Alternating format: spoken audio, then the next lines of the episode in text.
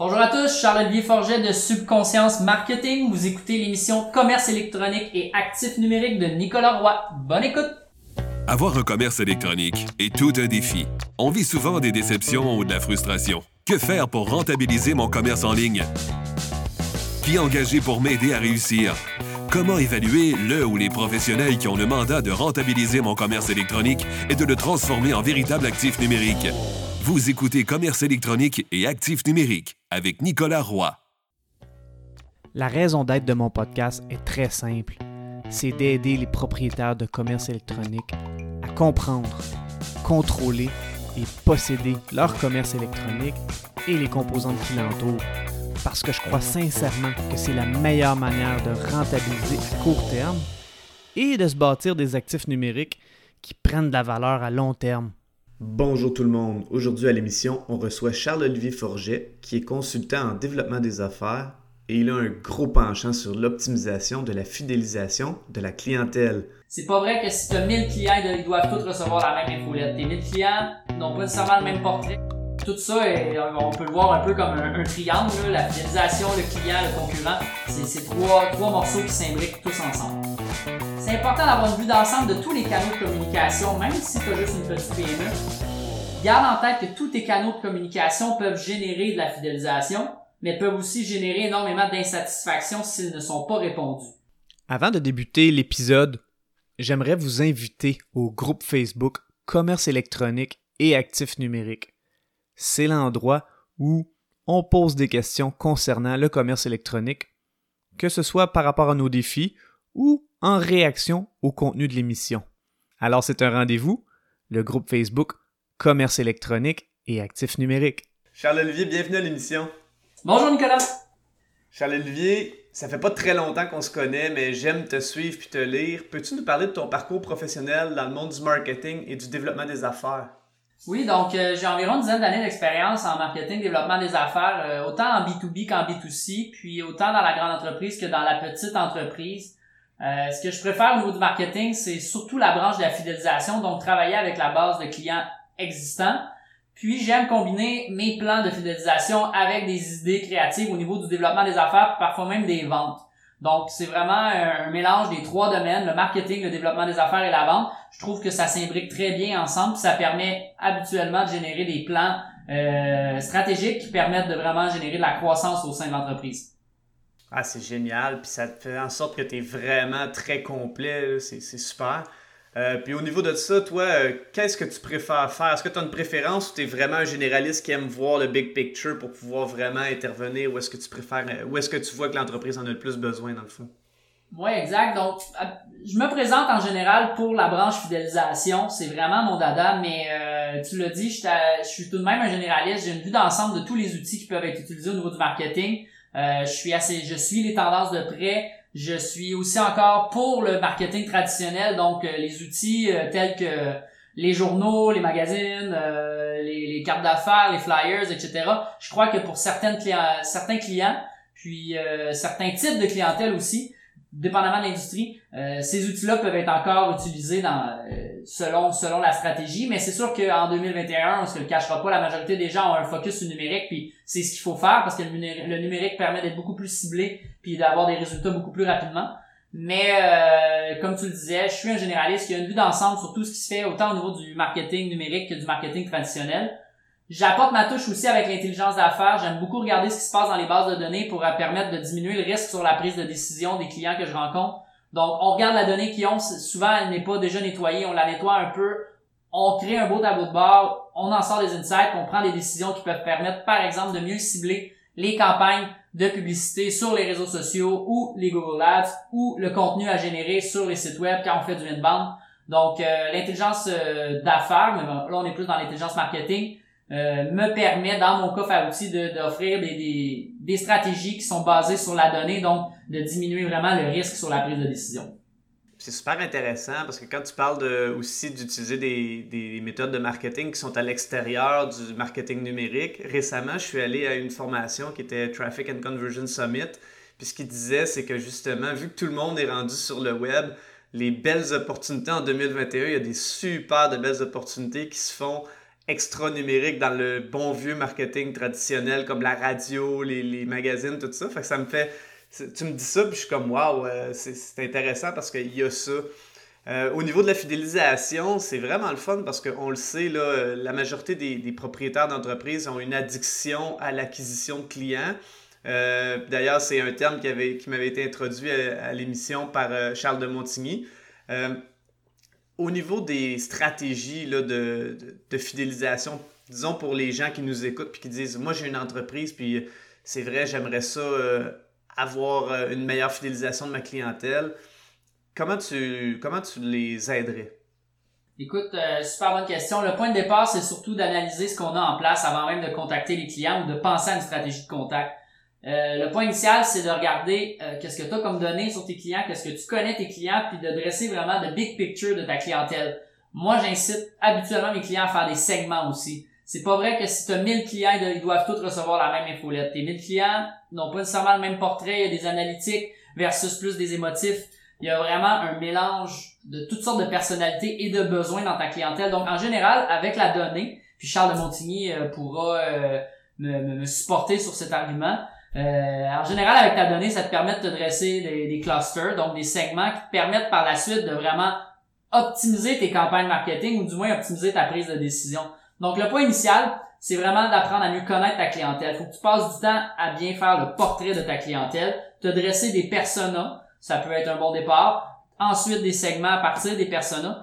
Puis, de l'autre côté, j'encourage énormément, avant même de se lancer en fidélisation, de bien connaître ta concurrence puis de la suivre sur une base assez régulière. Dépendamment de ton industrie, il y en a que ça bouge plus de manière trimestrielle. Il y en a d'autres c'est plus mensuel. Il y en a qui regardent la, concurrence une fois par année. Ça dépend vraiment de ton modèle d'affaires et de ton industrie. Mais si tu connais bien tes concurrents, tu connais bien tes clients, ensuite tu vas être en mesure de développer un bon plan de fidélisation qui va parler à tes clients, mais qui va aussi te permettre de différencier de ta concurrence et de la fidélisation que la concurrence fait. Donc, euh, tout ça, on peut le voir un peu comme un, triangle, la fidélisation, le client, le concurrent. C'est ces trois, morceaux qui s'imbriquent tous ensemble. Hmm, très intéressant. Puis, euh, au niveau des concurrents, là, euh, lorsqu'on parle des analysés, est-ce que tu vois que les propriétaires d'entreprises ou les entrepreneurs ont tendance à le faire ou ils ont plus tendance à l'oublier, cette partie-là, parce qu'ils pensent que ils ont souvent un billet de dire on est les meilleurs, donc on regarde pas ce que les compétiteurs font, on, se concentre sur notre clientèle, ou au contraire, c'est quand même une, une bonne... Les gens ont tendance à le faire, à regarder leur compétition de façon euh, à bien les connaître? Je dirais ça dépend. Au niveau de la PME, euh, c'est plutôt rare que les gens soient assidus au niveau de l'analyse de la concurrence. Quand tu vas dans la moyenne des grandes entreprises, il y a souvent quelqu'un qui est attribué dans ses tâches à faire ça sur une base régulière ce qui arrive, ce que je vois régulièrement, c'est que les gens vont faire l'analyse de la concurrence ou une étude de marché pour le plan d'affaires, pour obtenir, pour se lancer, pour obtenir du financement ou peu importe la raison. Puis par la suite, ils retourneront pas regarder la concurrence pendant un certain temps. Là où ça devient un enjeu, c'est que souvent, la concurrence peut arriver tout d'un coup avec quelque chose que tu n'as pas vu venir. Puis toi, dans ton day-to-day, dans ta PME, tu te dis, ah, j'ai pas regardé la concurrence, j'ai tellement de jobs, j'en manque pas, ça me dérange pas, j'en ai pas besoin de, regarder ce qui se fait chez le concurrent. On est surchargé, on a en masse de contrats. OK.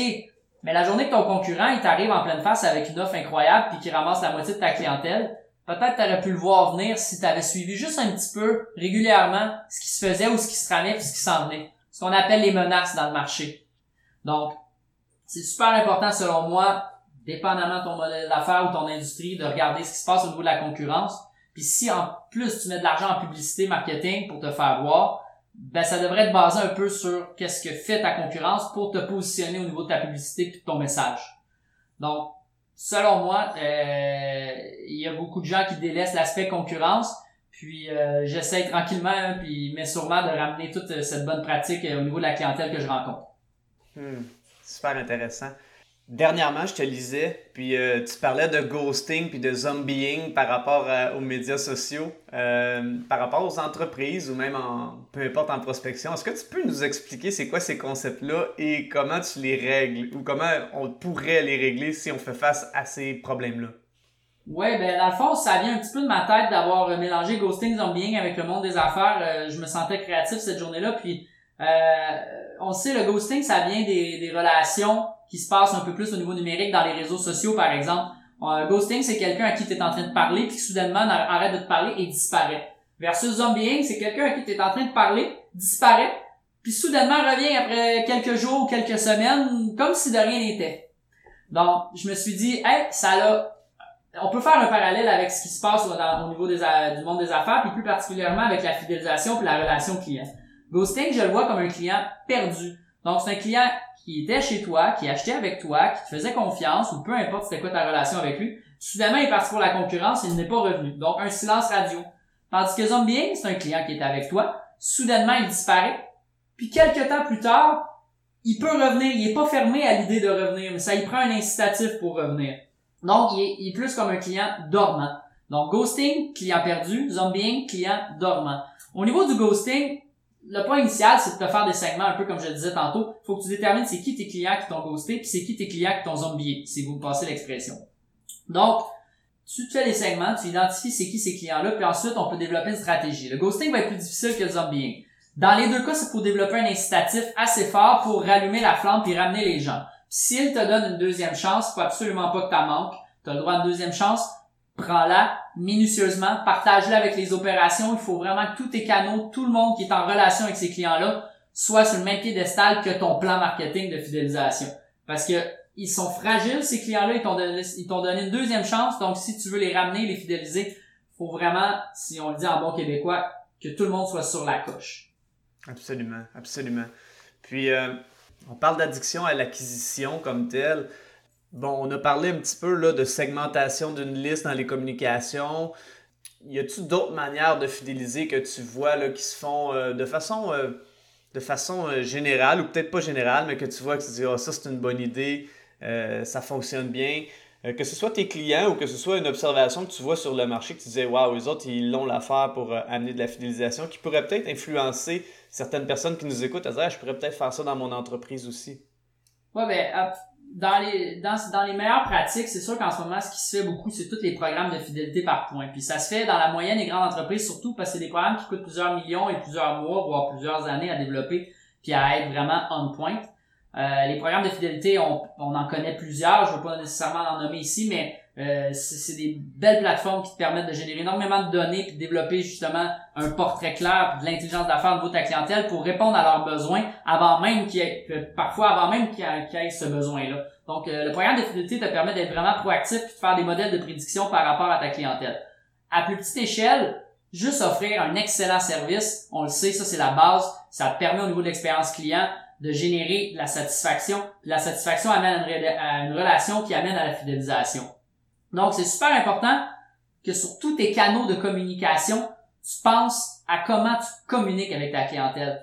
Tu peux être excellent à dire bonjour à tes clients dans ton magasin, mais ça peut te prendre 7 jours à répondre à un client qui t'a écrit sur Facebook ou à une plainte qui s'est faite sur un avis Google. Donc, c'est important d'avoir une vue d'ensemble de tous les canaux de communication, même si tu as juste une petite PME. Garde en tête que tous tes canaux de communication peuvent générer de la fidélisation, mais peuvent aussi générer énormément d'insatisfaction s'ils ne sont pas répondus. Donc, que ça soit une vitesse de réponse de courriel, de commentaires Facebook, peu importe le canal, il faut absolument euh, que, tu arrives à satisfaire tes clients sur tous les canaux. Puis ça, je pense que c'est le point initial dans un bon plan de fidélisation, c'est de comprendre comment répondre surtout, mais aussi quand répondre. Puis la réponse, habituellement, c'est le plus vite possible. Un client, sait, en 2021, va être servi le plus rapidement possible. Sinon, ben, au niveau des infolettes, tout ce qui est marketing automation permet de développer une certaine relation numérique. Donc, c'est un peu plus froid que la relation face à face, mais euh, ça te permet d'envoyer du contenu à tes clients, de les informer, de les éduquer même parfois. Il y a du monde qui vont être avec toi, pas juste pour ton produit, mais aussi pour toutes tes connaissances autour du produit. Donc, euh, le inbound marketing puis le marketing automation sont deux belles branches, deux belles stratégies qui te permettent justement de développer la fidélisation à plus petite échelle puis à moindre coût. Hmm. Puis tu parlais tantôt des médias sociaux, ben en fait de tous tes canaux que tu veux être euh, standardisé dans ta manière de répondre à ta clientèle, comme être bon à, dire bonjour dans ton magasin versus répondre sur Facebook.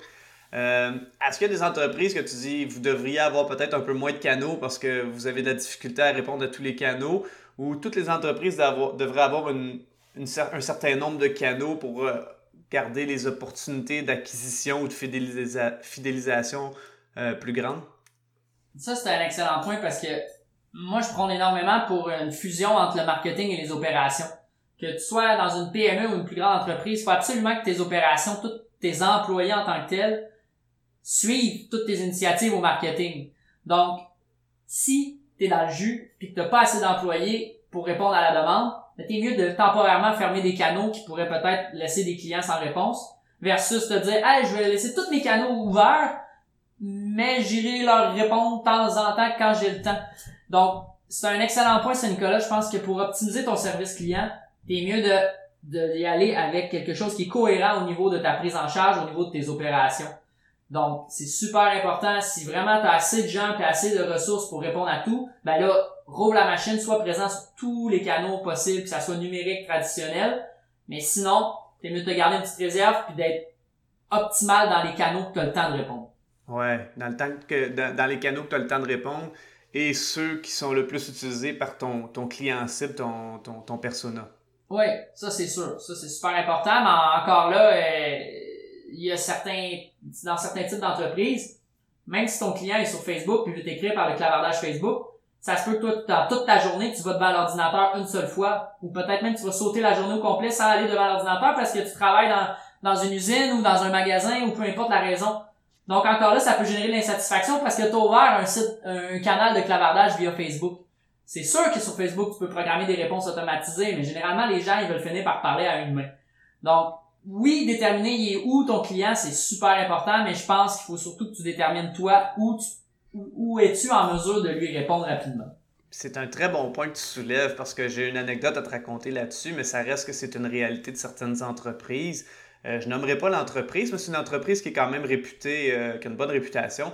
Et ma conjointe euh, les a contactés par Facebook en clavardage par Messenger. Puis c'est un robot qui répondait, mais les réponses étaient tellement incohérentes qu'elle a écrit Vos réponses sont incohérentes avec un point d'interrogation. Puis le robot, parce que c'est certain que c'est un robot qui a écrit ça, ça ne peut pas être un humain. Merci beaucoup, au plaisir de vous reparler. ouais, non, ça fait pas de sens. C'est beau le marketing automation, mais il y a plusieurs failles qui peuvent générer de l'insatisfaction. c'est mieux d'engager un spécialiste ou du moins d'avoir une bonne base avant de te lancer là-dedans. Moi, j'ai une autre anecdote à te conter. J'ai envoyé, si on veut, des offres de services à, différentes entreprises. Puis souvent, je, je recevais des réponses automatisées. Même si j'ai envoyé l'offre de service en plein jour, j'ai reçu une réponse automatisée en pleine nuit. Donc, par chance, mes notifications sont fermées sur mon cellulaire la nuit, mais au niveau du marketing automation, c'est important de, programmer tes réponses à des heures où les gens sont réveillés. Du, moins, en tout cas, je pense que c'est la base. c'est la base, c'est la grosse base, effectivement. Ouais. Euh, wow, OK. Puis, euh, bon, on a parlé de qualité de service, on a parlé de marketing automation bien fait, on a parlé de système de points. Puis les avantages de la fidélisation, on n'en a pas parlé tant que ça parce qu'on a, on a tellement tendance à être sur l'acquisition, mais qu'est-ce que tu dirais à quelqu'un qui dit Ouais, mais là, c'est beaucoup d'efforts, tout ça, pour la fidélisation? Ben, je pense qu'on met autant d'efforts en acquisition, mais comment on pourrait convaincre quelqu'un de dire Mets encore plus l'accent sur la fidélisation? Ouais, ben d'un côté, euh, la fidélisation, c'est un concept qui, qui, est connu. Je veux dire, euh, la phrase que je vais dire, c'est un cliché, là, c'est que ça coûte moins cher que d'acquérir un nouveau client. Tu as déjà un canal de communication avec ton client, tu pas besoin de le contacter 6, 7, 8 fois avant qu'il finisse par te répondre ou te rencontrer, si on est plus en B2B par exemple. Donc, euh, fidéliser un client, c'est plus facile après de le contacter avec des nouvelles offres, avec euh, peu importe c'est quoi la nouveauté ou peu importe c'est quoi ton but, tu veux augmenter euh, ses dépenses ou euh, qu'ils reviennent chez toi plus souvent, augmenter la fréquence. Donc, d'un côté, ça coûte moins cher, puis de l'autre côté, ben, tu connais déjà ton client. Tu peux déjà dresser un portrait, améliorer ta communication, améliorer tes campagnes, améliorer tes produits en fonction de qu'est-ce que lui t'a déjà partagé comme opinion, ou du moins si tu regardes ses comportements ou sa démographie. Donc, selon moi, la fidélisation réduit énormément le risque sur la prise de décision. Tandis que quand tu pars en acquisition, tu connais pas nécessairement les gens. Ça dépend, ça fait combien d'années que tu fais l'acquisition. Il peut y avoir la belle donnée aussi au niveau de l'acquisition. Mais au niveau de la fidélisation, t'es es beaucoup mieux armé pour te lancer puis pour développer euh, une relation avec ta clientèle parce que tu la connais déjà.